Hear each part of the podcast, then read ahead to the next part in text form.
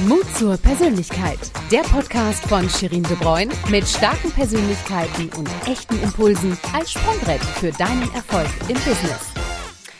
Da sind wir wieder und schön, dass ihr bereit für die nächste Portion Mut zur Persönlichkeit seid. Mein Name ist Shirin und ich bin Gründerin, Moderatorin und auch Host dieses tollen Podcasts, mit dem ich Menschen dazu inspirieren möchte, ihren eigenen Mut zur Persönlichkeit zu entfalten und diesen persönlich und auch im Business als Sprungbrett in eine erfolgreiche und vor allem authentische Zukunft zu nutzen. In jeder Episode steht eine mutige Persönlichkeit als Gesprächspartnerin im Fokus. Und mein heutiger Gast brennt für das spannende Thema Content und das in all seinen Facetten. Und er ist als Unternehmer und Berater schon seit über 25 Jahren, sei es strategisch oder operativ, Inspirator für Unternehmen und Führungskräfte. Ja, er berät zahlreiche Firmen beim Aufbau zum Beispiel eines Corporate Influencer Programms und ist auch als Speaker und Autor bekannt. So, darüber reden wir gleich. Und was ihn zu all dem gebracht hat, welche Etappen sein Mut zur Persönlichkeit geprägt haben und was ihn im wahrsten Sinne des Wortes bewegt, darüber reden wir jetzt. Herzlich willkommen, Klaus Eck. Ja, herzlich willkommen, Sherin. Schön, dass ich dabei sein darf. Ich freue mich, ich freue mich total. Wir haben uns schon so lange nicht mehr persönlich gesehen. Ich hoffe, das können wir bald mal nachholen. Aber das ist jetzt schon mal eine gute Überbrückungsphase, würde ich sagen, ne? Das ist ja schon eine gewisse persönliche Nähe per Videochat, sich zu sehen. Insofern nur das halbe, aber immerhin etwas. Immerhin etwas, ne? So, hör mal, Klaus, du hast so viel äh, thematisch zu bieten. Wir werden heute über Persönliche sprechen, ähm, auch über Fachliches, weil wenn ich dich da schon mal da habe und du bist natürlich eine Koryphäe auf den Gebieten des Storytelling und auch Corporate Influencing, da muss ich natürlich einfach ein paar Fragen stellen.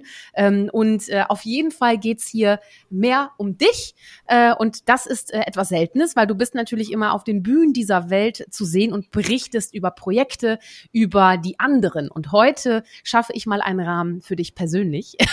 und ich fange auch direkt äh, an. Und zwar, wir wollen dich so ein bisschen besser kennenlernen, äh, weil nicht jeder hatte schon den Genuss, äh, dich äh, ausführlicher kennenzulernen. So, äh, welche drei Hashtags beschreiben denn deine Persönlichkeit am besten und warum?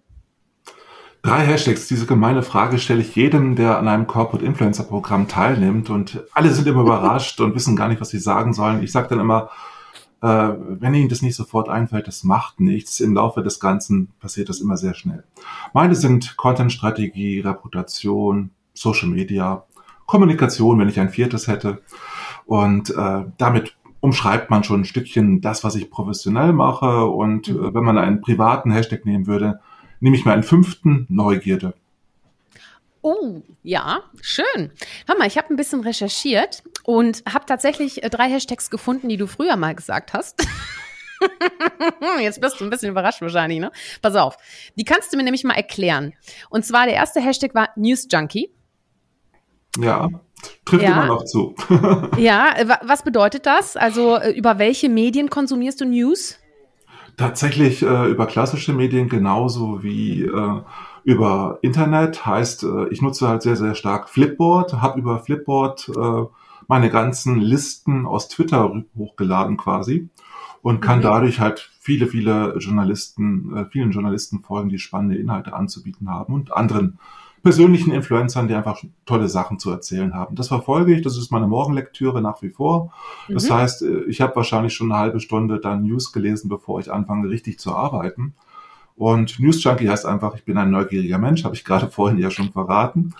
Und auch sehr interessiert an, die, an der Öffentlichkeit, an Entwicklungen, technologischen Entwicklungen, genauso wie Marketing, Kommunikationsentwicklungen, aber generell an Content. Und wenn man in einem Bereich äh, wie ich im Content-Umfeld arbeitet, ist es auch nicht verkehrt zu wissen, was die einzelnen Branchen so machen. Deshalb mhm. habe ich mich einfach knietief auch in diese Themen hineinbegeben und setze mich da gerne mit auseinander und glaube auch immer ein bisschen mitreden zu dürfen deshalb. sehr gute Begründung, sehr ausführlich. Das machen wir direkt auch beim nächsten Hashtag, den ich gefunden habe. Und zwar heißt der Büchernah. Und also ich meine, ich muss ganz ehrlich sagen, du warst somit das erste Buch und es war in 2007. Da habe ich äh, noch ein PR-Trainee gemacht und da hatte ich ein Buch von dir und das musste ich lesen. Oder was heißt musste? Ich wollte es auch lesen. Corporate Blogs. So, das jetzt erklär mal mein kurz. erstes, ja. Ja, Gott, ehrlich, ja, guck mal. Dabei, das dabei das war auch mein dieses, Einstieg in die Klaus-Eck-Welt. So, ja, Hashtag das, Büchernah. Ja, das war ein völliges Missverständnis. Das ganze Buch habe ich übrigens remote im Zug geschrieben, während ich unterwegs war zu Kunden. Und es war mein erster Versuch, ein Buch zu schreiben. Ich habe vorher ja schon viel gebloggt, viel geschrieben, habe auch als mhm. Journalist mhm. lange Jahre in den 90ern gearbeitet und auch Anfang der 2000er sehr viele Fachartikel geschrieben nebenbei und habe gedacht, irgendwann, ach, ich erzähle, erkläre so oft das Thema Corporate Blogging. Jetzt schreibe ich ein Buch dazu, darüber und habe dann bin einem Missverständnis aufgelegen. Ich habe gedacht, dass man technisch ein Thema wie Corporate Blogging erklären kann und habe völlig missverstanden, dass die Menschen kulturell mit dem Thema Tools ein riesiges Problem haben mhm. und äh, dass viele gar nicht äh, Browser und Editoren auseinanderhalten können. Und dann komme ich mit dem Thema Corporate Blogging zu einer Zeit an, wo kein Mensch wusste, was das heißt. Aber ich habe viel Erfahrung mit Dinge erklären und musste das immer wieder. Ich habe auch früher in den 90ern schon so komische Sätze gesagt.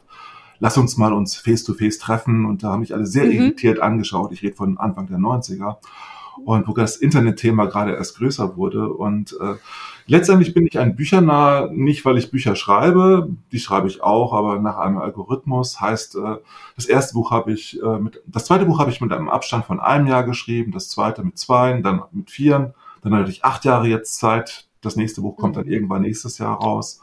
Mehr verrate ich dazu noch nicht. Schade. Aber äh, letztendlich äh, heißt Bücher nah, ich verschlinge Bücher und da mhm. weniger Fachbücher, weil Fachliteratur lese ich lieber online und oder auch die mhm. Zeitschriften dazu, während ich äh, Belletristik einfach mag, Romane mag mhm. und dabei alles Mögliche verschlinge, was unterhaltsam sein kann, aber auch so intelligent sein, dass ich dadurch was lernen kann. Je nachdem, was mich gerade umtreibt und ich lese jedes Jahr so zwischen 40 und 50 Bücher im Jahr. Wahnsinn! Meine immer Güte, noch. was für eine Geschwindigkeit. Das Problem ist bei mir immer, dass ich immer einschlafe abends, wenn ich äh, mich entspanne. entspanne dann. So, was sind deine Tricks? Äh, schnell, hast du so eine Schnelllesetechnik oder wie schaffst du das? Äh, wachbleiben ist ein ganz wichtiger Trick. Das hast du schon ja, richtig das erkannt. Ist ein sehr guter äh, Trick, ja.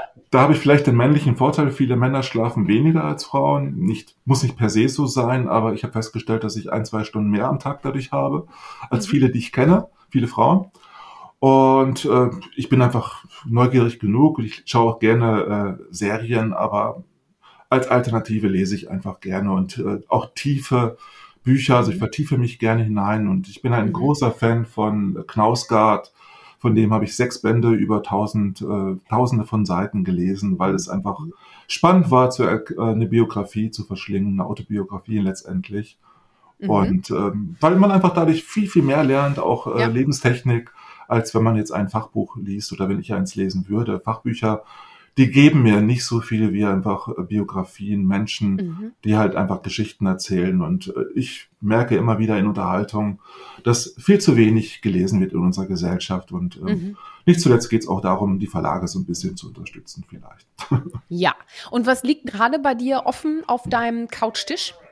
Äh, gerade offen, was ich gerade lese, ein ganz mhm. einfaches Buch. Äh, Ciao heißt das mhm. von einer äh, Kolumnistin, äh, ich weiß gar nicht, wie ihr Name ist, Ajoni.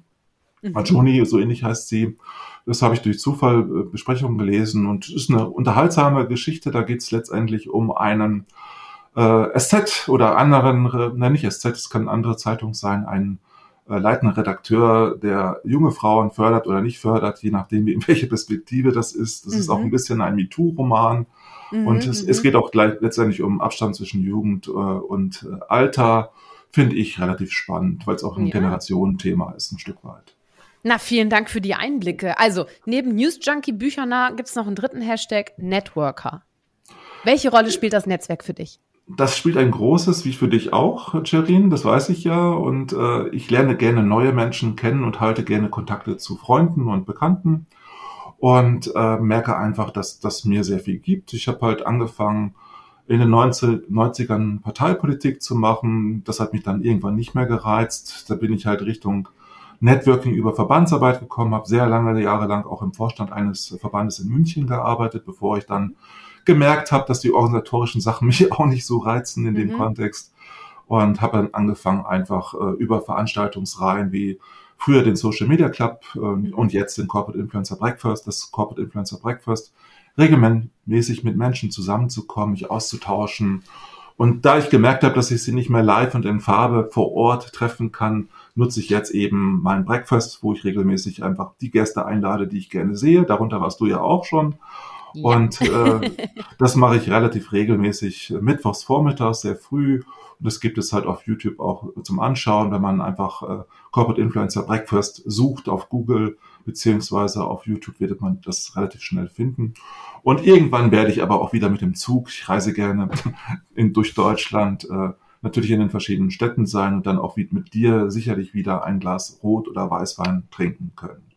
Sehr schön, sehr schön. Ja, über, äh, über deine Zeit äh, während äh, der, der Corona-Zeit äh, sprechen wir gleich noch so ein bisschen. Ähm, apropos Networking, ich habe mich äh, gefragt, ernsthaft, wann wir uns das erste Mal über den Weg gelaufen sind. Und mir ist da äh, äh, was eingefallen. Äh, bevor ich das verrate, weißt du grob, was ich meine? Wo wir uns das erste Mal so über den Weg gelaufen sind? Hast du da was im Kopf? Ansonsten sag ich es. Also in Köln auf jeden Fall, denke ich. Nee, nicht in Köln. Pass oh. auf. Nee, das war nämlich, vielleicht hast du mich da auch nicht so Net wahrgenommen. Net Cologne, habe ich jetzt gedacht. Nee, nee, nee, nee, Web to Cologne meinst du? Ja. Nee, nee, sondern äh, nein, das war vor zehn Jahren, äh, 2011 war das auf der Republika. Da hast ah. du nämlich, äh, glaube ich, einen Vortrag gehalten oder moderiert auf jeden Fall.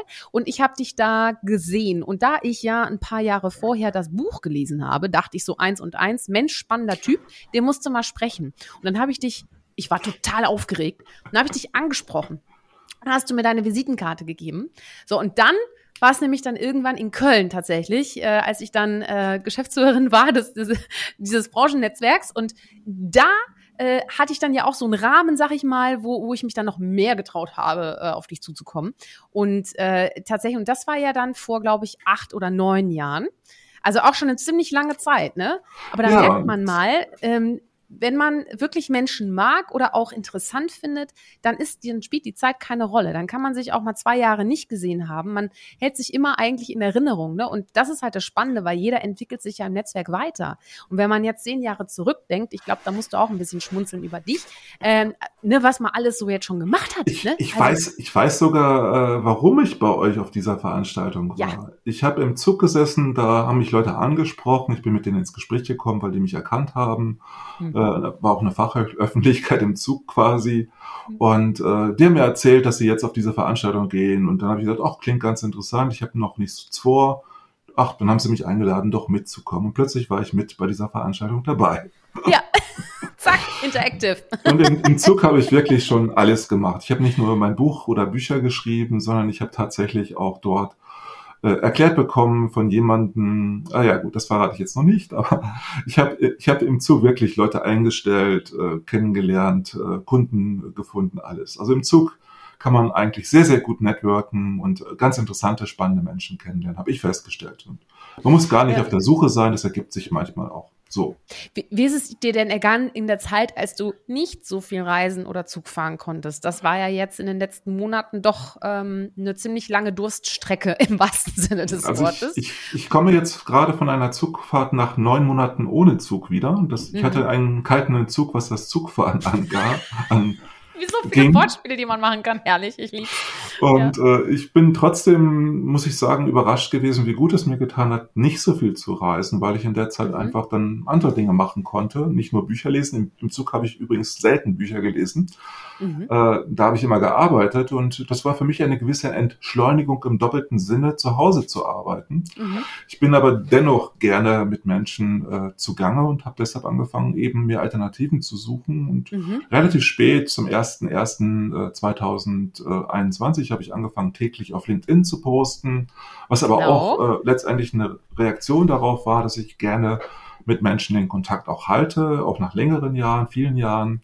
Und mhm. die andere Reaktion war einfach, dass ich ein Event, was eigentlich offline geplant war, äh, wir haben angefangen, zweimal offline den Corporate Influencer Breakfast durchzuführen mhm. und ja. äh, die nächsten Events waren geplant, die Orte auch. Dann habe ich gesagt, okay, machen wir alles einfach online. Das ging wunderbar. Und dann habe ich festgestellt, es funktioniert sogar sehr viel besser online Einfach deshalb, weil dort viel mehr äh, Menschen den Zugang natürlich haben, dabei sein zu können und weil wir dann auch gleichzeitig eine Aufnahme davon haben. Das war auch nicht unpraktisch für mich. Und mhm, mhm. äh, ich mache halt zahlreiche Webinare und Veranstaltungen mit und für Kunden und habe festgestellt, dass man auch äh, in den Gesprächen sehr, sehr viel erreichen kann, äh, online mhm. basiert. Mhm. Und bin eigentlich auch nicht traurig drum jetzt, äh, was jetzt das Business angeht und äh, dass ich das alles auch online abwickeln kann. Schade finde ich es natürlich, dass man nicht zufällig sich auf Veranstaltungen trifft und wirklich äh, wie auf der Republika miteinander einfach ins Gespräch kommen kann.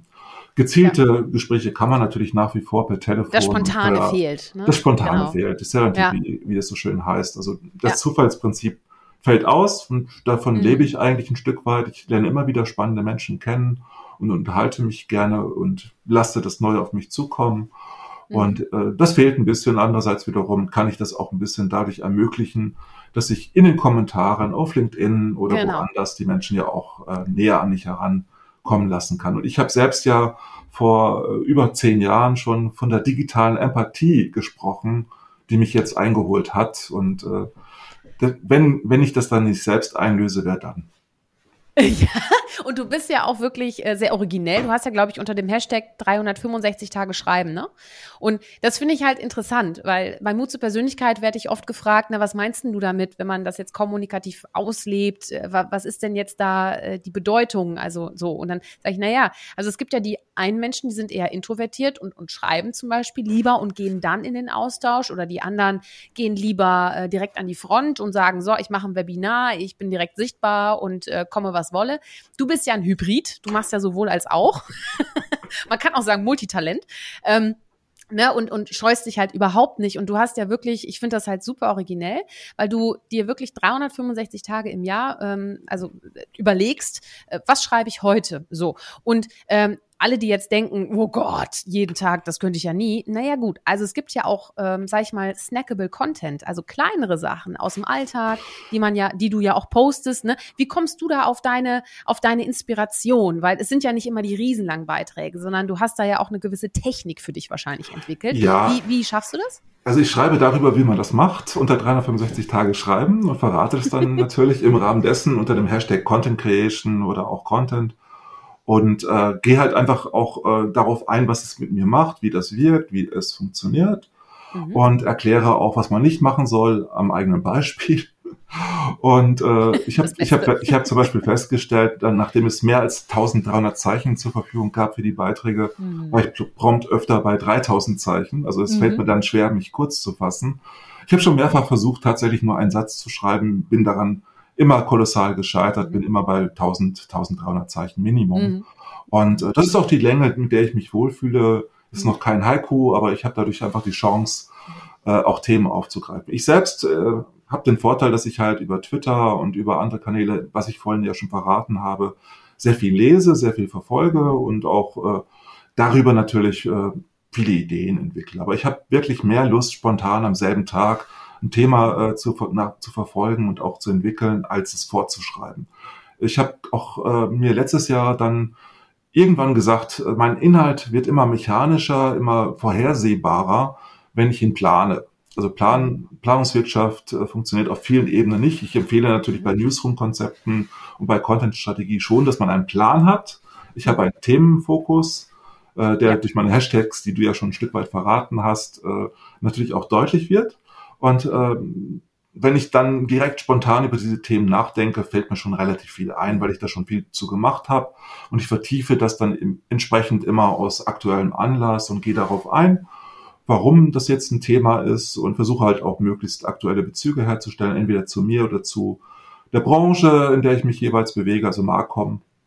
Und äh, gehe darauf einfach tiefer ein. Also wenn mir nichts einfällt, äh, gehe ich einfach nach Hashtags vor ja. und finde dadurch relativ schnell Inspiration, aktuelle Themen. Ja, und auch die und, Vielfalt, und, ne?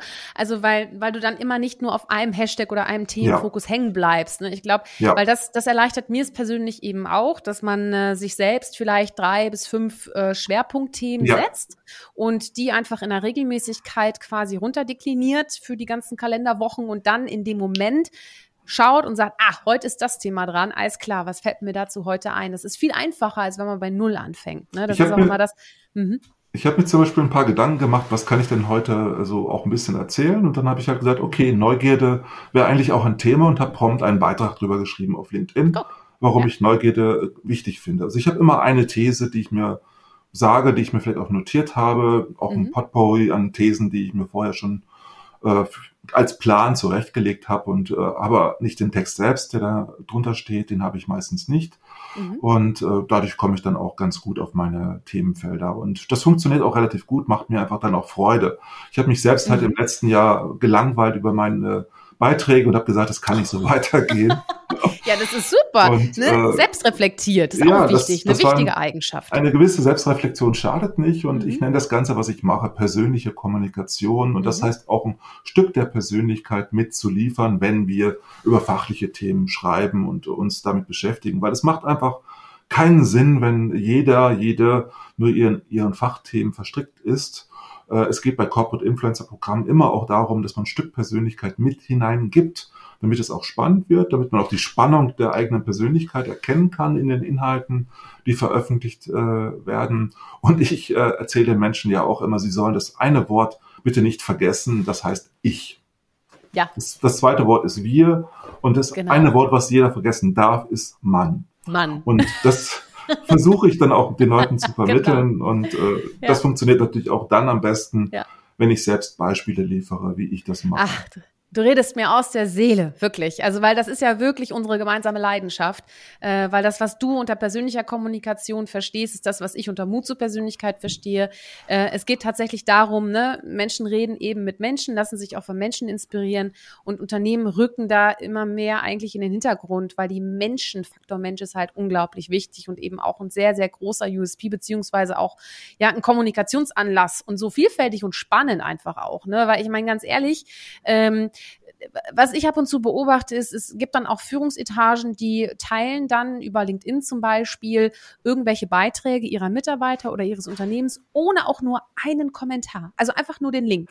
Und das ist irgendwie für mich der Vergleich mit, so, ich schieße jetzt mal den Ball einfach weiter und ich interessiere mich nicht, ob ich den, ob ich das Tor treffe. Also es ist so weißt du, so, was ich meine? Ja. Also ich empfehle dann in dem Moment immer die Frage, machen Sie das auch im Alltag, wenn Sie mit Ihren Kollegen sprechen? Ja, oder genau. sagen, oder leiten Sie den Satz vielleicht noch ein, den Ihr Kollege genau. vorher gesagt hat. Ja. Und das, das, das beobachtet man immer. Und ich glaube, der Grund ist nicht, äh, dass man es nicht will, sondern vielleicht, weil man nicht weiß, wie. Und ähm, da auch so ein bisschen die Herausforderung, ähm, was ich öfter auch höre, ist, ich habe ja nichts zu erzählen eigentlich. Also wenn ich da jetzt die Persönlichkeit reinbringe, dann wird das ja nur peinlich. Ähm, ja, bitte. Ja, genau. Das ist, ich will, das, ist, das ist aber genau der Satz, der entscheidend ist. Das sagen ne? mal 80 Prozent, 90 Prozent sagen, mindestens. ich, ich habe äh, nichts zu erzählen. Dann sagt doch, schreiben Sie das doch mal auf und erzählen Sie das, was Sie nicht zu erzählen haben. Und ehe genau. man sich versieht, wird daraus wunderbarer Content. Ist übrigens der Trick Nummer eins, wenn man Menschen zum Schreiben bringen will, was ich ja oft mache, dann sage ich immer, hm, wenn jemand halt nur Schachtelsätze formuliert, was ja nicht mhm. selten ist, es wäre vielleicht ganz hilfreich, äh, wenn Sie mal, oder ich, ich bitte einfach drum, können Sie den äh, Beitrag einfach mal kurz zusammenfassen, den Sie vorhaben zu schreiben, so drei Sätze, ganz kurz. Dann wird meistens von diesen Menschen, die sonst überhaupt nicht schreiben können, scheinbar nicht schreiben können, was Wunderbares formuliert, wo ich dann sage, wenn wir das jetzt aufgezeichnet hätten, hätten wir den perfekten Einstieg für Ihren Beitrag, den Sie auf LinkedIn posten können. Ja. Und alle sind erstaunt, probieren es danach für sich dann auch aus. Ich, ich empfehle dann auch immer einfach man darf auch ein bisschen introvertiert sein, vor sich her brabbeln, den Text vorher aussprechen. Wenn man den vorher zwei, drei Sätze formuliert hat, ausgesprochen hat, ist es so viel leichter, das auch als Text zu formulieren, weil dann verlernen wir das lange Herumschwafeln und bilden tatsächlich genau. kurze Sätze statt umständlichstes Storytelling zu versuchen. Ich rate ja. vielen Menschen von Storytelling ab und bin froh darüber, wenn sie eine Storyline haben. Mhm, sehr gut. Du sag mal, du hattest vorhin äh, zwei Dinge erwähnt, die ich noch mal ganz kurz ähm, erläutern möchte. Du hast einmal gesagt, dein Gebiet ist Marcom, also Marketing und Kommunikation. Äh, und ähm, du hattest auch gesagt, dass du jetzt mehr als 1350 Zeichen hast oder 1250 Zeichen bei LinkedIn. Das ist, weil du eben über einen längeren Zeitraum sehr populäre Beiträge geschrieben hast. Dann hat man bei LinkedIn eben die Möglichkeit, mehr Zeichen zu ergattern, sozusagen. Ja. Das ist so ein Indiz für jemanden, der erfolgreiches Influencing betreibt auf LinkedIn. Es, es kann auch einfach das Rollout sein, was nicht, nicht mhm. bei jedem angekommen ist. Die genau. Regeln kennt ja keiner so nee. Ja, nein. Also, na, na, also da, da, das ist jetzt so meine Deutung. Und so das passt schon. Du sag mal, ähm, was wolltest du denn immer schon mal als Kind werden? Weißt du das noch? Das weiß ich tatsächlich. Ich weiß auch, Ja. welches Vorbild äh, schuld dran war. Ich wollte Journalist werden, aber das habe ich dann im Laufe des äh, politikwissenschaftlichen Studiums, was ich ja ursprünglich studiert habe, äh, habe ich dann eigentlich sehr schnell gesehen, nee, ich werde nicht politischer Journalist, das will ich auf Mhm. keinen Fall. Aber ich bin dann tatsächlich auch am Anfang Fachjournalist geworden und vom Mhm. Fachjournalisten dann weitergegangen Richtung äh, Journalismus, äh, weg vom Journalismus äh, hin Kommunikation und bin auch ganz froh drüber und schreibe natürlich weiterhin gerne. Aber heißt, ich arbeite gerne journalistisch, aber ich Mhm. möchte nicht Journalist mehr sein. Aber ist das nicht interessant? Und das ist so häufig, dass, dass man wirklich Parallelen ziehen kann, wenn man sich die Frage stellt, was wollte ich eigentlich als Kind werden? Wenn man sich da noch an so Situationen erinnert. Ne? Und bei mir gibt es auch zwei Situationen. Und zwar einmal gibt es bei mir so, so ein Bild, was so in die, meine Geschichte eingegangen ist, wo ich so vor so einem Kamin stehe, in so einem Kleid und irgendwie gerade Mareike Amados Mini-Playback-Show nachmime. Also Gastgeberin zu sein, so das fand ich immer super, andere happy machen. Und eben auch Hashtag irgendwas mit Kommunikation. Das habe ich schon in der zehnten Klasse in mein, in mein Buch quasi reingeschrieben, mein Abschiedsbuch. Und beides zusammen ist ja das, was ich im Endeffekt mache. Und das ist verrückt. Deswegen, wenn jeder sich mal fragt, äh, was er als Kind werden wollte und welche Parallelen es auch gibt, kann natürlich sein, äh, Meeresbiologe fand ich auch mal toll, aber ich bin halt unheimlich gerne im Wasser. Ne? Und meine Urlaube gehen immer irgendwie, irgendwas geht da immer um Wasser. Ne? Und das ist äh, interessant. Also da mal so einzutauchen. Ähm, ja, du Ich glaubst. wollte, ich wollte immer Ja. früh viele Dinge erklären, weil ich da auch Mhm. Nerd war, weil ich Dinge gelesen habe, die kein Mensch gelesen hat, hatte. Mhm. Nämlich Comics, sehr viel ohne Ende. Und Heftchenromane, Ja. Peri Perioden nur als Beispiel. Und äh, das äh, war halt unverständlich. Da war man ein Nerd in der damaligen Zeit, in den 80ern. Und äh, ich habe jetzt gerade überlegt, äh, wer denn eigentlich so das journalistische Vorbild war. Und das habe ich jetzt festgestellt, Rick Master aus Zack. Kennst du beides nicht, ich weiß, aber du kennst Nein. vielleicht Spider-Man, der auch Fotojournalist Ja. zumindest war. Ja, natürlich. Wer kennt denn Spider-Man nicht? Also selbst die Generation, die nach mir kommt, die Gen Z, kennt den auch, ne? Hundertprozentig. Da muss ich nicht von vorne anfangen. Du sag mal, ähm, erzähl mir mal was zu deinem Alltag. Also was machst du so genau, wenn du morgens aufstehst? Du hast gerade schon gesagt, du konsumierst erstmal News äh, morgens eine halbe Stunde und dann weißt du wieder, was Sache ist. Ähm, und vor allem auch, äh, wenn du das dann weißt, welche Fragen beschäftigen denn deine KundInnen?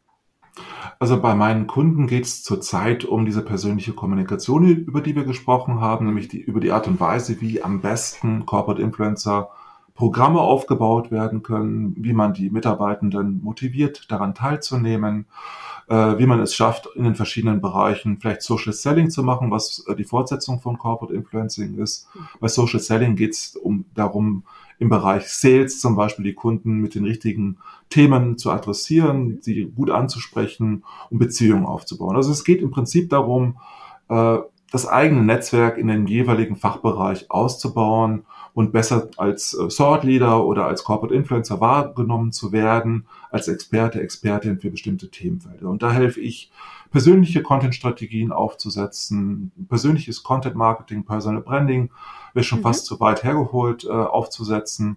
Es geht eigentlich darum, wie schreibe ich, wie kommuniziere ich und wie schaffe ich es darüber, äh, auch letztendlich auf die Ziele meines Unternehmens einzuzahlen und dadurch erfolgreich zu sein. Und ich habe natürlich mit Marketing oder oft mit Kommunikation zu tun, die diese Programme mit mir zusammen aufsetzen. Ich entwickle mit denen zusammen eine Strategie, um letztendlich diese Ziele auch zu erreichen. Und das dauert oft sehr lange. Also weil man natürlich dann auch viele Schulungen macht mit den Mitarbeitenden, also die erstmal onboardet, denen Mhm, erklärt, ja, ja, wie genau. LinkedIn funktioniert oder andere Kanäle. Und das Ganze wird dann immer weiterentwickelt, so dass halt ein internes Networking auch unterstützt wird. Und äh, letztendlich ist es Community Build- Building intern oftmals. Mhm. Also es geht also auch darum, wie kommuniziere ich das in- nach innen, wie hole ich möglichst viele Mitarbeiter in so ein Programm rein. Bei größeren Unternehmen reden wir von 10, 20 Personen, also nicht Mhm. so viele Menschen, weil nicht Ja. jeder in dieser digitalen Öffentlichkeit auch stehen will. Und äh, da geht es darum, einerseits Argumente zu liefern, warum es Sinn macht, daran teilzunehmen, aber auch die Vorgesetzten der Mitarbeitenden zu überzeugen, damit die auch entsprechend das ganze Programm unterstützen. Also jeder muss im Rahmen seiner Content-Strategie dann auch entsprechend an Bord geholt werden. Sag mal, mit welchen äh, Totschlagargumenten überzeugst du denn die Führungskräfte, dass es wichtig ist, Zeit und äh, Aufwand in seine Mitarbeiter zu investieren, um halt eben so ein Corporate Influencing Programm äh, zu stemmen? Effizienz, weil die bisherigen Kanäle und äh, Vorgehensweisen oft nicht wirklich funktioniert haben, mhm. äh, weil man organische Reichweiten auf LinkedIn nutzen kann, die man sonst nicht hätte.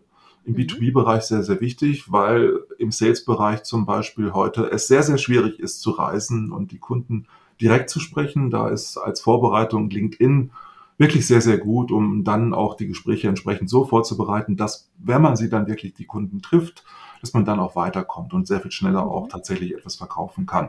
Und in der Kommunikation geht es um Content Marketing, in HR geht es um Employer Branding, Recruiting.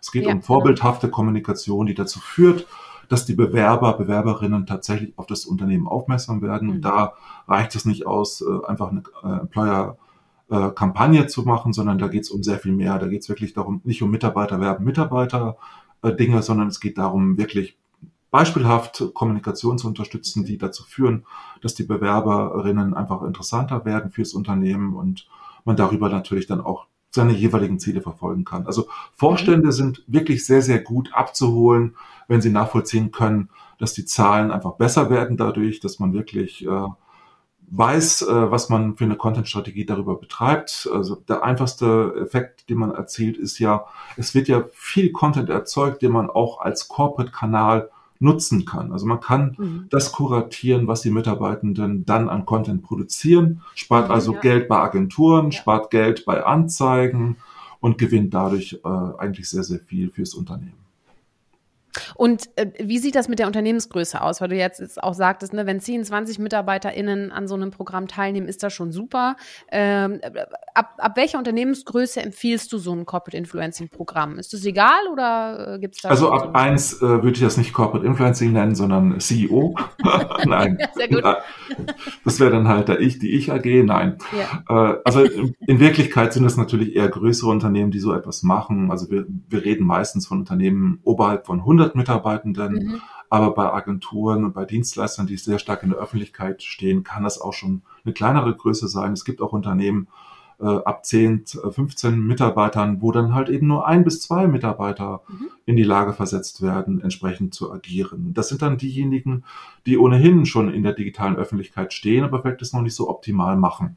Und da geht es dann einfach darum, das so zu optimieren, dass sie wirklich darüber nicht nur Aussenden und Push-Kommunikation machen, sondern wirklich, dass sie Pull-Kommunikation ja, betreiben ja. und dadurch einfach die Nähe zu ihren Kunden äh, erzeugen und dadurch einfach interessante Ansprechpartner, Ansprechpartnerinnen werden für das Unternehmen oder für Kunden. Das, das macht so einen Spaß. Also das macht so einen Spaß, also nicht nur das Gespräch mit dir, sondern tatsächlich auch dieses Thema. Es ist auch wirklich, ich finde das auch gerade in kleinen Unternehmen so spannend zu beobachten, ne? wenn man dann da drin ist und dann macht man zum Beispiel einen Workshop und dann äh, geht man auseinander und dann kommt das Feedback und dann werden die ersten Maßnahmen umgesetzt. Guck mal, guck mal, guck mal, ist das so richtig? Und am Anfang wird man noch relativ nah rangelassen und dann auf einmal so, nö, ich habe das doch schon immer gekonnt. das ist super. Also auch diese Hilfe zur Selbsthilfe, glaube ich, die erfüllt dich ja auch. Ne? Ja, so. also ich habe, ja. ich habe, es gibt noch einen weiteren Trick, den man natürlich anwenden kann, der immer sehr wertvoll ist, ist, dass man halt die Vorbilder im eigenen Unternehmen schafft, mhm. sprich CEO-Kommunikation, Communications auch anbietet. Das mache ich ja häufig, dass ich mit Vorständen auch arbeite.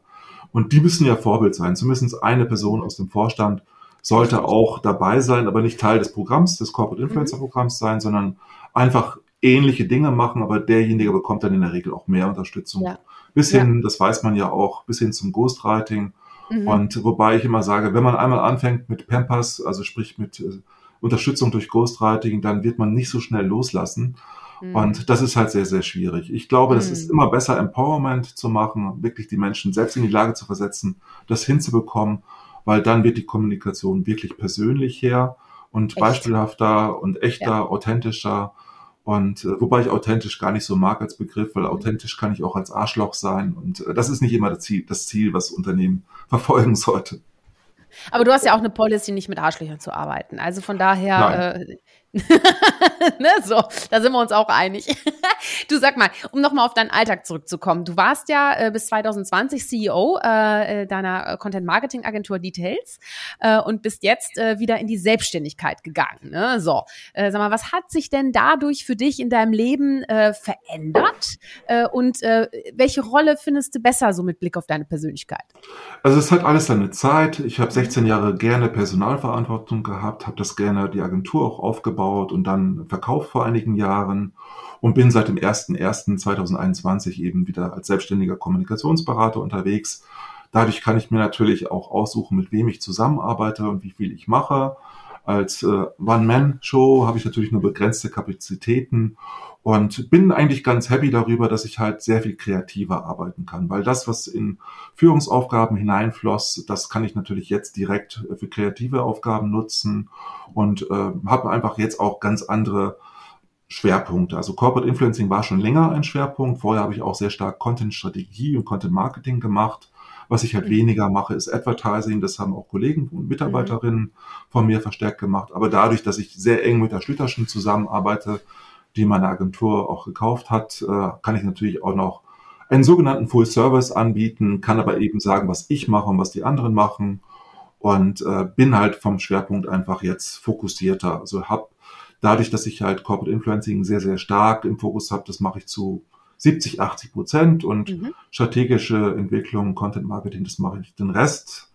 Und das ist aber auch Teil, das hat, hängt immer sehr eng mit Corporate Influencing zusammen. Insofern ist das äh, ein Geben und Nehmen. Was mir mehr Spaß macht, ist einfach die Freiheiten, die ich habe.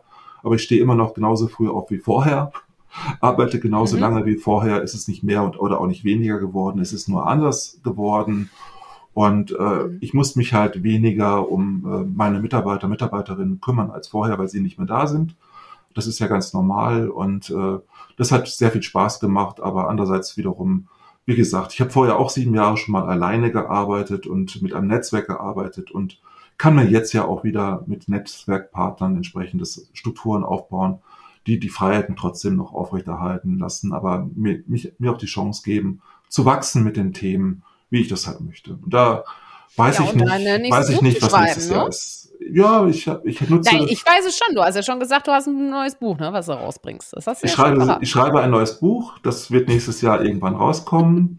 und äh, ich habe einen Newsletter aufgebaut, der jetzt auch schon seit äh, einem halben Jahr existiert, wöchentlich erscheint. Act Newsletter heißt.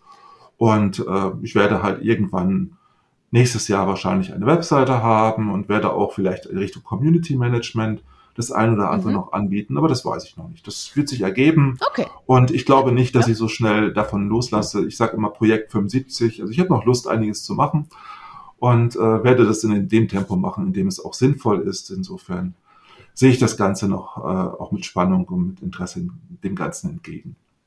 Sehr gut. Sag mal, ähm, kannst du dich an so ein paar Etappen erinnern, wo du so deinen Mut zur Persönlichkeit tatsächlich auch äh, entfaltet hast? Also so prägendste Momente vielleicht auch. Hast du da so ein paar im Kopf? Ja, es gibt halt negative Momente genauso wie mhm. positive Elemente. Mhm. Äh, negatives Moment war sicher ein cholerischer Chef, den ich mal hatte in meiner allerersten Anstellung. Danach wusste ich, ich werde sehr schnell in die Selbstständigkeit gehen. Mhm. Dann habe ich äh, positive Elemente direkt nach dem ersten Auftrag quasi den, im zweiten, der zweiten Nicht-Anstellung, die aber auf freier Basis war, gehabt, wo ich eigentlich schon als freier Journalist aber eigentlich fest arbeiten konnte. Und äh, da wurde mir auch vermittelt, dass äh, Qualität von Quälen kommt, wie das Journalisten doch auch kennen des Öfteren.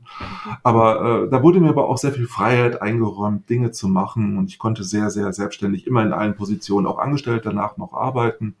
Und dadurch habe ich sehr, sehr viel gelernt und äh, die positivsten Elemente, die ich dann eigentlich außerhalb der Organisation auch hatte, jeweils war durch die Netzwerkerfahrungen, die ich gemacht habe. Ich habe so unheimlich viele Veranstaltungen schon Anfang der Jahrtausender gemacht. Äh, das hieß Content Biz, was ich als Veranstaltungsreihe innerhalb eines Verbandes gemacht habe, den ich mitgegründet habe in München. Und äh, Content Biz hieß, dass ich äh, wirklich jeden Monat äh, 200 Leute getroffen habe, mich mit denen über Content Management, Content äh, generell ausgetauscht habe und da auch viele, viele Menschen äh, getroffen habe, die, mit denen ich heute noch eng verbunden bin. Mhm. Und genauso war das einfach. Ich, ich nehme immer sehr viel mit aus den Moderationen, aus den Gesprächen, aus den Vorträgen, weil ich meistens danach auch bleibe, wenn man offline ist, äh, um mit den Leuten einfach ich bin mit den Menschen dann einfach im Gespräch und äh, mhm. ziehe aus diesen Gesprächen halt einfach unheimlich viel. Und das sind halt viele kleine Momente, wo ich kein, gar keinen einzelnen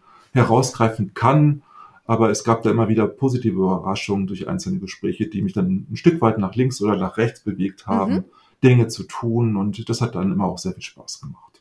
Ja, die Antworten und den eigenen Weg, den kriegt man ja auch meistens nicht einfach alleine, wenn man im stillen Kämmerlein sitzt, sondern wenn man sich halt eben auch rauswagt und auch mal die Komfortzone verlässt und einfach auch mal andere also Menschen hab, fragt. Ne? Was denkst du darüber? Hab, äh, ich habe äh, sehr viel davon profitiert, mich zu bewegen. Mhm. Mit, mit dem Zug und auch sonst. Ich bin halt äh, thematisch dann auch immer abgewichen, wenn ich gemerkt habe, das äh, wäre ein totes Pferd, was ich dann reiten würde mhm. bis zum Exzess. Ich äh, langweile mich sehr schnell, wenn etwas äh, nicht vorangeht oder sich mhm. nicht so bewegt, wie ich mir das vorstelle. Deshalb habe ich dann auch immer nach einem Jahr in den ersten Jahren gekündigt. Mhm. Wenn ich gemerkt habe, ich bin an einem Punkt angelangt, in dem es nicht weitergeht oder wo es keine Perspektive hat, war ich früher weg.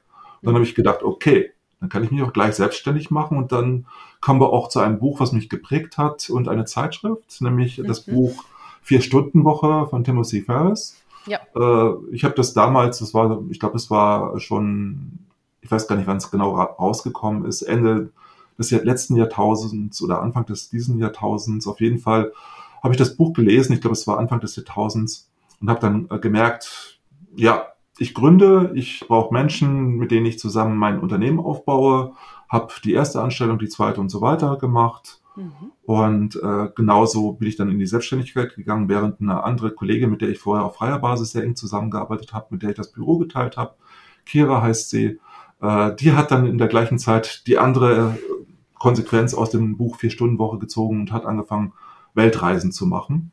Mhm. Äh, das stand nämlich auch in diesem Buch drin. Das habe ich irgendwie nicht geschafft, aber ich habe zumindest geschafft, halt in Richtung vier Stunden äh, Woche zu denken, nämlich zu delegieren und das auch zu lernen. Und das konnte ich, glaube ich, auch immer relativ gut abgeben und mhm. nicht alles machen, selbst machen zu müssen.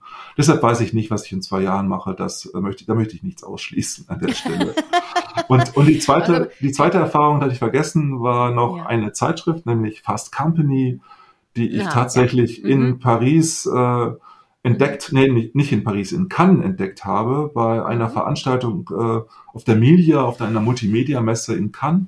Da war ich in der Vorjury drin und äh, habe tatsächlich die Leserbriefe nur gelesen von äh, Selbstständigen, von Freelancern, von sogenannten Free Agents, wie es im Englischen mhm. damals hieß und habe gedacht, wow, wenn die Leserbriefe auf Englisch mich schon äh, so faszinieren. Diese Zeitschrift habe ich eben angelesen in einem kleinen französischen Kiosk und habe natürlich die Zeitschrift auch gekauft und von dem Moment an war ich äh, angefixt und wusste, ich werde selbstständig. Das hat noch ein paar ja. Jahre gedauert, aber da war klar, so 2000 habe ich mich selbstständig gemacht und das war für mich immer sehr, sehr wichtig, eigenständig, selbstständig zu arbeiten. Und das mhm. mache ich ja jetzt auch wieder und habe ich ja auch in der Zwischenzeit als äh, letztendlich Geschäftsführer ja auch gemacht. Ja. Spannend, ne? Schön. Dass du, ja, vor allem, dass du auch sagst, ja, die negativen gehören halt genauso dazu wie die, wie die positiven Momente im Leben. So ist es halt nun mal. Ähm, jetzt haben wir sehr viel über Arbeit gesprochen. Was tust du denn, wenn du mal nicht arbeitest am liebsten? Lesen, Serien schauen, rausgehen in die Natur inzwischen immer mehr. Und was mache ich noch? Ähm, ja, doch, das Da fällt mir ein Song ein. Da fällt mir ein Song ein. Und zwar Red, red wine. Und goes to my head. Makes me forget that I Still need you so. Kennst du das Lied von UB40, Red Red jetzt, Wine? Jetzt, jetzt kenne ich's. Ja, natürlich kenne ich's. da musste ich direkt an dich denken. Als ich das gehört habe am Wochenende so auf meiner Autofahrt, Red Red Wine, das passt doch, ne? Also, ja, absolut. Und das ist das Oder? Wichtigste, das ist das Wichtigste. Ich treffe mich gerne mit Freunden, was natürlich jetzt Corona-bedingt weniger war. Äh, also das mache ich natürlich mit am liebsten und äh, für mich sind Networking-Sachen einfach auch äh, tragend äh, die bewegen mich und äh, ich reise gerne, einfach weil ich dann auch abends mich mit Freunden, Freundinnen wie dir treffen mhm. kann.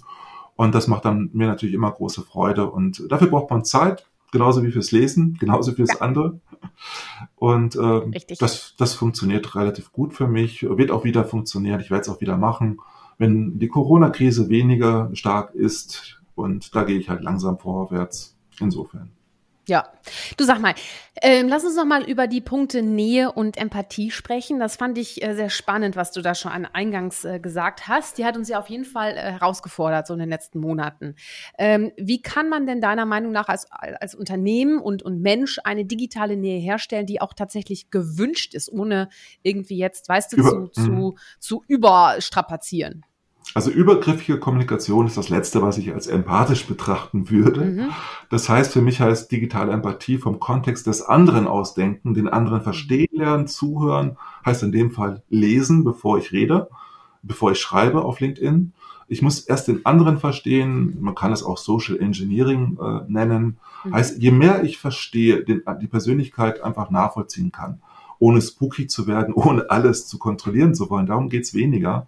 Es geht darum nur, das darum zu verstehen, welches Interesse hat mein Gesprächspartner, meine Gesprächspartnerin und darauf zu reagieren. Das heißt digitale mhm. Empathie, das heißt vorwegnehmen, antizipieren, was jemand äh, von mir erwartet oder erwarten könnte, wenn ich Nähe herstellen möchte. Mhm. Und nicht mit der Tür ins Haus zu fallen, heißt natürlich auch wie bei jedem guten Networking einfach da zu sein, wenn wir gebraucht werden, statt mit der Tür ins Haus zu fallen und ein Angebot rüberzuschieben, wie das ja einige Salesforsten auf LinkedIn machen. Das ist nicht digitale Empathie, ja. das ist das Gegenteil davon.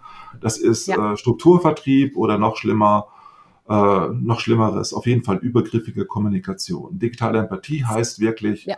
zu ver einen Versuch zu starten, den anderen zu verstehen und da zu sein, wenn derjenige mich braucht und nicht vorher da zu sagen, hey, ich bin da, ich bin übrigens da. Ja, genau. Das ist, das ist dann eher Fotobombing oder in dem ja. Fall Digital Bombing.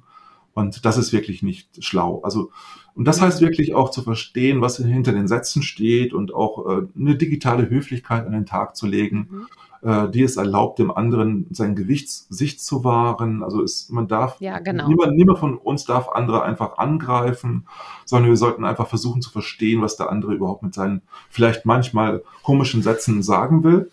Äh, ich stelle dann immer wieder fest, wenn man zuhört und dann nicht gleich hart reagiert, dass bei Kommentaren, also quasi wirklich auch im Chat, das ist ja eine chat-ähnliche mhm. Situation, mhm dass mhm. darüber wirklich sehr viel zu erreichen ist. Und ich musste die Erfahrung machen, wie das ist, wenn man es nicht macht. Äh, das war mhm. Anfang der 90er, da habe ich einfach mal gespielt. Ich spiele auch gerne mit Kommunikation, probiere Dinge aus. Ich habe, das war natürlich Klischee, Kommunikator schreibt IT-Techniker an oder in dem Fall den Systemadmin. Und äh, 97, 96 war das und ich glaube 97 und äh, ich habe nur in derselben Form reagiert, einmal per E-Mail, wie er mich angeschrieben hat. Und daraufhin kam er dann sehr schnell auf mich zugeschossen und wollte mich fast schlagen, weil ich einfach genauso kurz und knapp geschrieben habe, wie ich angeschrieben wurde.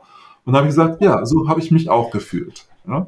ja. Und, und das ja. ist das, das ist das, was manche Manager zu den rüdesten Managern Deutschlands auf dem Manager-Magazin macht, mhm. nämlich die Art und Weise, wie sie äh, kommunizieren, nämlich nicht nahbar, sondern distanziert. Das heißt, mhm. es wird verzichtet auf alles drumherum, also auf das Lieber oder sehr geehrter und äh, oder auf Abschiedsgrüße und all das gehört mhm. auch bei einer E-Mail dazu und genauso muss ich natürlich einen Einstieg finden in äh, ein Gespräch, in einem Chat, äh, auf in einer Community, genauso mhm. wie auf LinkedIn. Und das heißt, ich muss mich vortasten. Ich darf nicht mit der ja. Tür ins Haus fallen, sondern ich sollte immer vorsichtig äh, auf den anderen achten. Achtsame Kommunikation passt eigentlich auch ganz gut. Das heißt nämlich wirklich den anderen verstehen, lernen und dann mhm. reagieren. Das funktioniert wo wir wieder bei gut. Der, ja, wo wir wieder bei das, der digitalen Empathie wären, ne? Das führt dann, ja, das führt dann für genau. Sales-Leute ja. dazu oder für mich dazu, dass ich einfach schreibe, dass ich weiß, wann ich den Medienbruch mache, wage mhm. und wann ich per Messenger schreibe, wir können doch auch jetzt mal telefonieren, oder? Das ja. geht dann nämlich auch sehr wohl mhm. und das führt dann dazu, dass ich auch etwas verkaufen kann, wenn ich das will. Aber man muss ja nicht gleich im ersten Gespräch etwas verkaufen. Ja, ich sage auch immer, es geht nicht um die unreflektierte Selbstdarstellung, sondern wirklich um diese mehrwertorientierte Kommunikation. Das, das ist ein sehr wichtiger Satz, den du da sagst, weil es geht um Personal Branding, es geht nicht um mhm. Selbstdarstellung, wenn man äh, in die digitale Öffentlichkeit geht. Personal Branding heißt, ich zeige mich mit meiner ganzen Persönlichkeit, mit meiner Expertise und bin ansprechbar für andere, aber ich bin nicht derjenige, der den anderen sofort von der Seite antickt und sagt, Psst, ich habe da was. Ja. Ja, ich mag ja den Begriff Personal Branding eigentlich nicht mehr so, obwohl wir, weißt du, wir hatten doch äh, mal ein Interview zusammen für PR-Blogger, ne? Das ist ja dein Blog, pr-blogger.de, kann ich nur jedem empfehlen. Äh, und äh, da, wann war das denn? Vor drei Jahren, glaube ich, ne? Oder vor vier Jahren? Da war doch Persönlichkeit als Sprungbrett ne, im Business. Da hattest du mich mal interviewt. Mega. Fand ich richtig toll. Ja. du hast auch ein Jahr gewartet, bis ich dann ein Jahr äh, selbstständig war. Ja, da habe ich dann die, die die Hürde geschafft des ein, der einjährigen Selbstständigkeit. Chaka. Und ich bin ja schon im fünfeinhalbsten Jahr. Also wir können das nächste Interview planen. Nein, also das war ja damals schon wirklich was, was, was uns wirklich verbunden hat, ne? wo, wo wir das Potenzial auch wirklich gesehen haben, Persönlichkeit zu nutzen und sie auch erstmal achtsam wahrzunehmen, weil das ist ja. auch das Problem. Ne, dass ja. man erstmal sagt, nee, ich habe ja gar nichts zu erzählen, das ist wirklich totaler Schwachsinn, ehrlich. Und da bin ich jetzt auch mal ganz äh, rabiat, äh, indem ich das so sage, weil die Erfahrung ist, dass gerade die Menschen, die eher leise sind, so viel eigentlich zu erzählen haben und natürlich so auch die Chance haben, auch wahrgenommen zu werden als, als Themenvorreiter, als, naja, einfach Themen-Champion und neu aufblühen. Und es ja. heißt ja nicht, dass jemand äh, jetzt jede Woche sein Gesicht zeigen muss in der Kamera. Es kann auch wirklich was Stilles, es kann auch einfach eine E-Mail sein, die einfach Kunden überzeugt oder eine Form. Ich hatte zum Beispiel jetzt eine sehr, sehr nette E-Mail bekommen. Äh, das ist jetzt auch eigentlich so eine Corporate Influencer-Geschichte, finde ich. Da ging es um einen Vertriebler einer, einer großen Design-Brand, Möbelfirma, der jetzt das erste Mal seit Corona in den Urlaub fährt und Bilder gepostet hat von seinem letzten Urlaub Urlaub vor zwei Jahren und gesagt hat, ich verabschiede mich jetzt in den Urlaub ab Samstag. Ich freue mich total und äh, bin dann wieder da. Und hier schon mal die Vorfreude für mich aus Lettland, äh, wo ich vor zwei Jahren war. Endlich geht's wieder los und Ihnen allen alles Gute und bleiben Sie gesund. Also das fand ich so nett. Äh, ist auch eine Art, ne?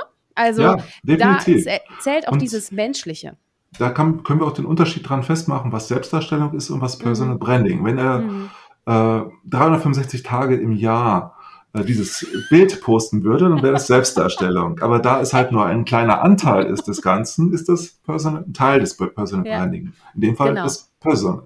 Ja, ja. Du hast ja auch schon gesagt, welche, welche äh, Merkmale einer Persönlichkeit nicht so gut punkten können. Also zum Beispiel dieses, äh, dieses äh, sehr harsche und dieses am Menschen vorbei orientierte. So. Ähm, aber welche Persönlichkeiten in Führungsetagen kommen denn richtig gut an? Was, was zeichnet da äh, ihre, ihre Persönlichkeit aus? Also richtig gut kommen sicherlich diejenigen einfach ähm, an, die was zu erzählen haben. Es gibt einzelne Storyteller, äh, gerade unter Führungskräften. Führungskräfte sind es einfach gewohnt, oftmals in der internen wie in der anderen Öffentlichkeit schon unterwegs zu sein mit Vorträgen. Und das sind natürlich die begnadeten Menschen, die auch tatsächlich unterwegs sein können mit als Corporate Influencer, als Thought Leader, wie es auch manchmal genannt wird, als mhm. Vordenker. Und die haben natürlich die riesigen Chance, dass sie ihre Themen einfach mitnehmen und in Social Media auch nutzen und spielen weil sie schon das, darauf vorbereitet sind. Aber ich glaube, es gibt halt eben auch viele Hidden Champions innerhalb des Unternehmens, die vielleicht ein bisschen introvertierter sind, die vielleicht mhm. nicht auf die, die Bühnen für sich entdeckt haben, aber das sind meistens diejenigen, die intern sehr, sehr gut vernetzt sind und das Wissen des Unternehmens repräsentieren, weil sie vielleicht auch schon 20 Jahre im Unternehmen arbeiten, gut intern vernetzt sind und genau wissen, wofür die Marke, für die, äh, wofür die Marke steht, wofür das Unternehmen mhm. steht.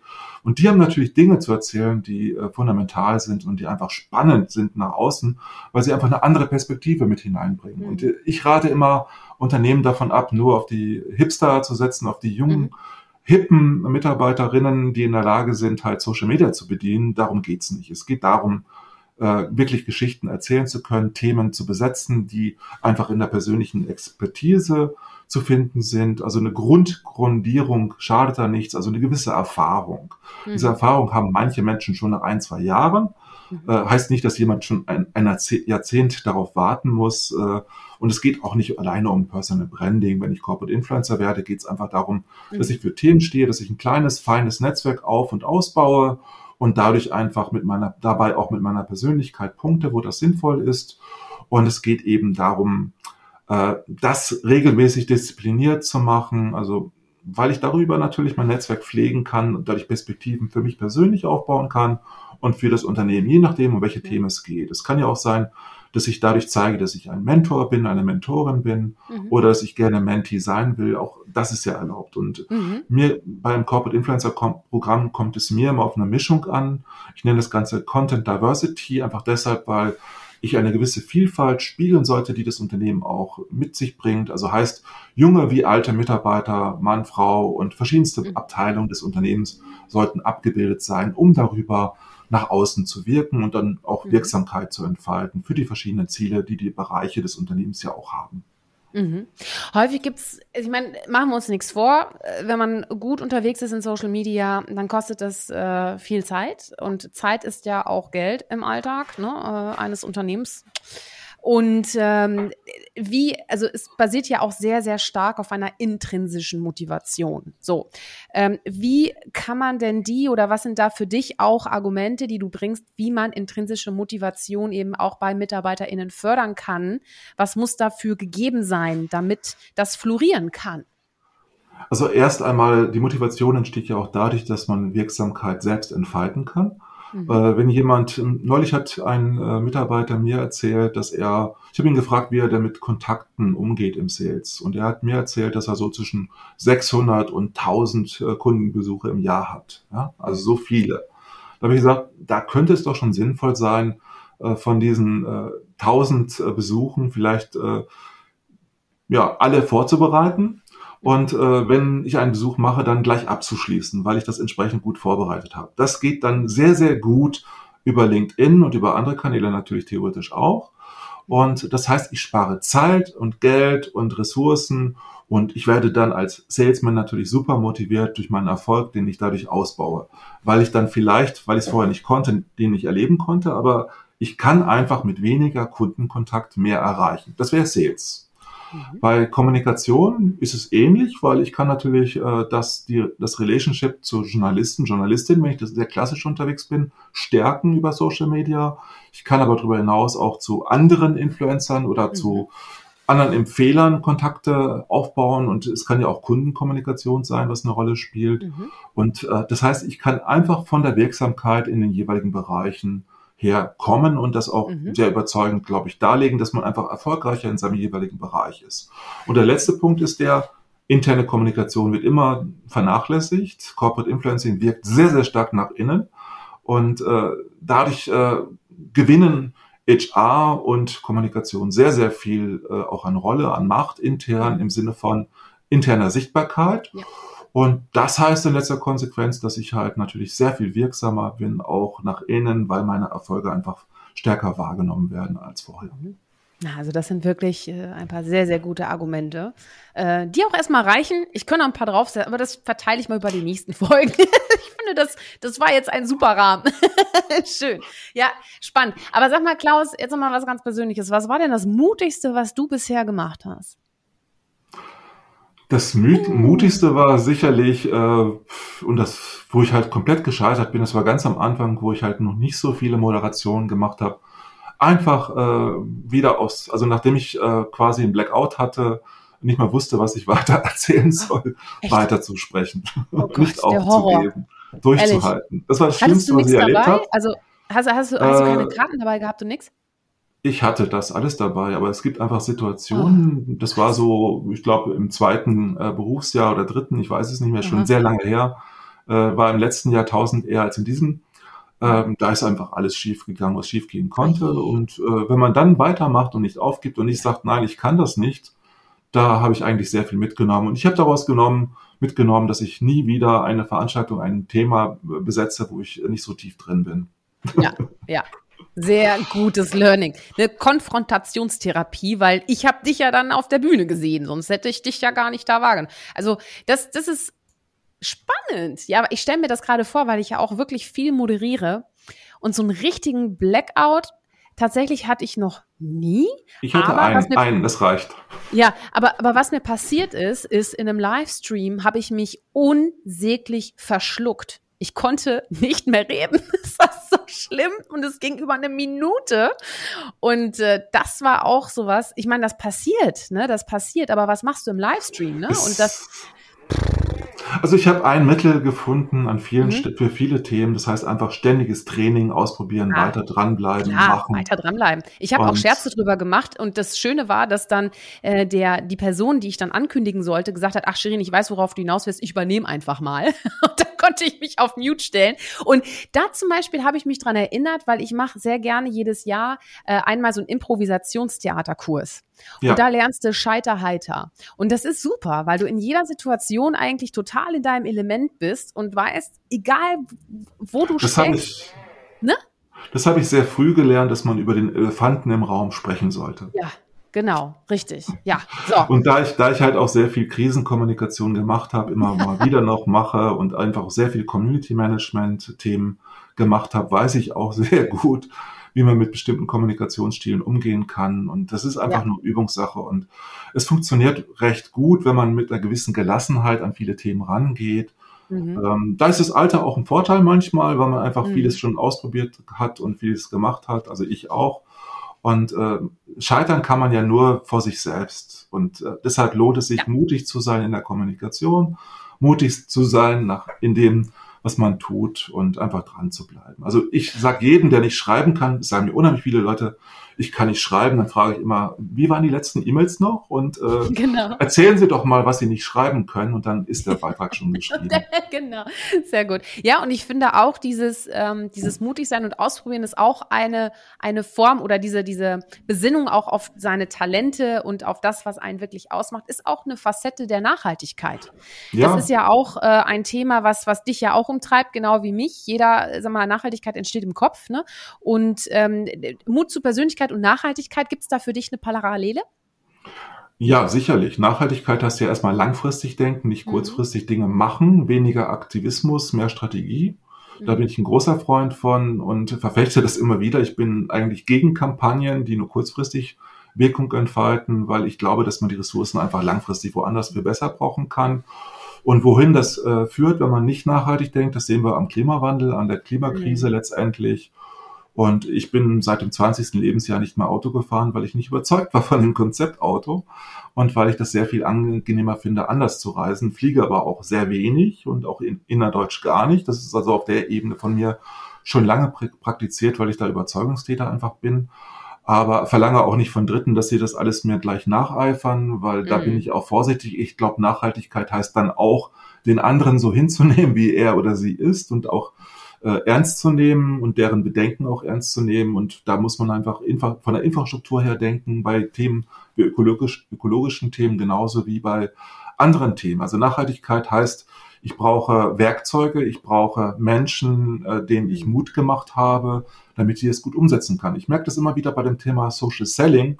Da wird erwartet, dass die Vertriebler sofort schreiben und kommunizieren können im Digitalien. Das geht gar mhm. nicht. Also die müssen einfach eine, eine Übungsfläche haben, sie müssen Möglichkeiten haben, das sich selbst zu entfalten. Dann wird das Ganze auch nachhaltig intrinsisch laufen. Und äh, man kann nicht äh, einfach nur sagen, jetzt habt ihr drei, vier kleine Workshops gemacht, jetzt könnt ihr das. Ja, genau. Das wird oft leider erwartet. Ist bei jungen Leuten genauso übrigens. Das ist keine Altersfrage. Ja. Ne? Ja, und ja. Das, wird, das wird dann einfach erwartet. Ich sage dann halt, man muss das überprüfen, man muss denen immer wieder Möglichkeiten geben, das weiterzuentwickeln. Und äh, das Beste, was man dazu machen kann, ist einfach wieder immer wieder äh, interne Dialogplattformen aufzubauen, wo einfach auch der Austausch zwischen den Corporate Influencern ja. in dem Fall stattfindet. Und dadurch kann man ja. voneinander lernen. Und ich glaube, dass Organisationen einfach zu lernenden Organisationen werden sollten. Mhm. Sie sind es meistens noch nicht. Und das mhm. ist weit mehr als nur ein Webinar zu besuchen oder eine Schulung wahrzunehmen. Das heißt für mich einfach einen ständigen Austausch zu pflegen und das ist etwas, wovon ich halt einfach auch überzeugt bin, dass man, wenn man darüber redet, miteinander im Gespräch bleibt, einfach mhm. auch nachhaltig Dinge entwickeln kann und äh, die auf Strategien einzahlen und dadurch auch Wirkung entfalten werden. Ja. Ach, Klaus, mal, ich könnte ewig mit dir weiterreden. Wir kommen jetzt allmählich zum Feuerwerk, was so das allmähliche Finale einleitet. Und äh, wer den Podcast kennt, weiß, ich mache das immer, dieses Feuerwerk. Und ich pfeffer dir jetzt einfach mal so ein paar Sachen und du antwortest kurz und knackig. Ähm, und wir legen los. Warte, ich trinke vorher noch mal erst ein Glas. Ich habe extra ein schönes Glas noch mitgebracht. das nächste Mal ist Rotwein drin, ne? Also, mhm, mhm. Ja, ich kann leider nicht aus Wasser Wein werden lassen. Das kann jemand anders. So. Man kann sich ja also. auch besoffen, man kann sich ja auch besoffen reden. Ja, das ist richtig. Da brauchen wir noch ein paar Stunden mal. Also pass auf, Feuerwerk geht los. Bier oder Rotwein? Rotwein? Leseabend oder Kinobesuch? Hm, Leseabend. Okay. Sommer oder Winter? Sommer. Berge oder Meer? Meer. Restaurant oder Selbstkochen? Hm, Restaurant, obwohl ich auch selbst gerne koche. Lieblingsessen? Asiatisch, indisch. Mhm. Ort zum Krafttanken? Hm, schon zu Hause. Mhm. Lieblingssong oder Künstler? Hm, habe ich nicht einen, ich habe viele, aber David Auf Bowie. welchen Song war, gehst du denn so richtig ab? Hör mal. äh, David Bowie war schon mal ganz gut. cool. Nicht nur Heroes, auch Ashes to Ashes und viele andere. Sehr gut. So, aber ich mag auch, auch Billie Eilish. Ich kann mich da nicht so festlegen. Und jetzt kommen wir zur Frage aller Fragen am Ende. Und zwar, warum braucht die Welt deiner Meinung nach Mut zur Persönlichkeit? äh, weil Menschen mit Menschen äh, kommunizieren sollten und das auch am liebsten tun und dadurch wird unsere Welt auch eine bessere Welt werden, einfach deshalb, weil wir mehr Rücksicht aufeinander nehmen und uns als so soziale Wesen und nicht mechanische Wesen begreifen. Wunderbar. Hör mal, Klaus, ich muss jetzt sagen goodbye, weil wir haben schon die Stunde, also wir haben die Stunde erreicht. Ich hätte stundenlang noch wieder wartet und ich glaube auch unsere Zuhörerinnen und Zuschauerinnen, die finden das alle auch so, denke ich. Bin ich mir ziemlich sicher. Ich danke dir für das spannende Gespräch. Wir sagen, wir sagen einfach, Fortsetzung folgt auf, Fortsetzung irgendwelchen, folgt. auf irgendwelchen Kanälen unserer Genau. Wahl. genau, genau. Ich danke Äh, dir, ja. Shirin. Sehr, sehr gerne, sehr, sehr gerne. Und äh, wir setzen unser, unser Wiedersehen dann bei einer herrlich geöffneten Flasche whatever, Rotwein, alkoholisch oder nicht alkoholisch, gibt ja heutzutage alles, ne? Darauf freue ich mich schon jetzt. Äh, ja, das war's für heute. Und äh, wenn in dieser Folge nicht eine geballte Portion Inspiration für den Mut zur Persönlichkeit steckt, äh, was dann? Ja? Äh, danke fürs Zuhören, Zusehen oder sogar für beides. Äh, nächste Woche Freitag folgt auch schon die nächste Episode und auch da spreche ich mit einer mutigen Persönlichkeit, die uns äh, auch wieder auf ein paar neue und andere Gedanken bringt. In der Zwischenzeit seid mutig, zeigt Persönlichkeit. Eure Shirin. Tschüss.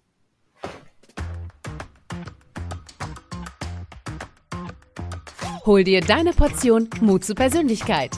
Alle Folgen zum Podcast findest du unter www.mutzupersönlichkeit.de, als Video bei YouTube und bei allen gängigen Podcastdiensten.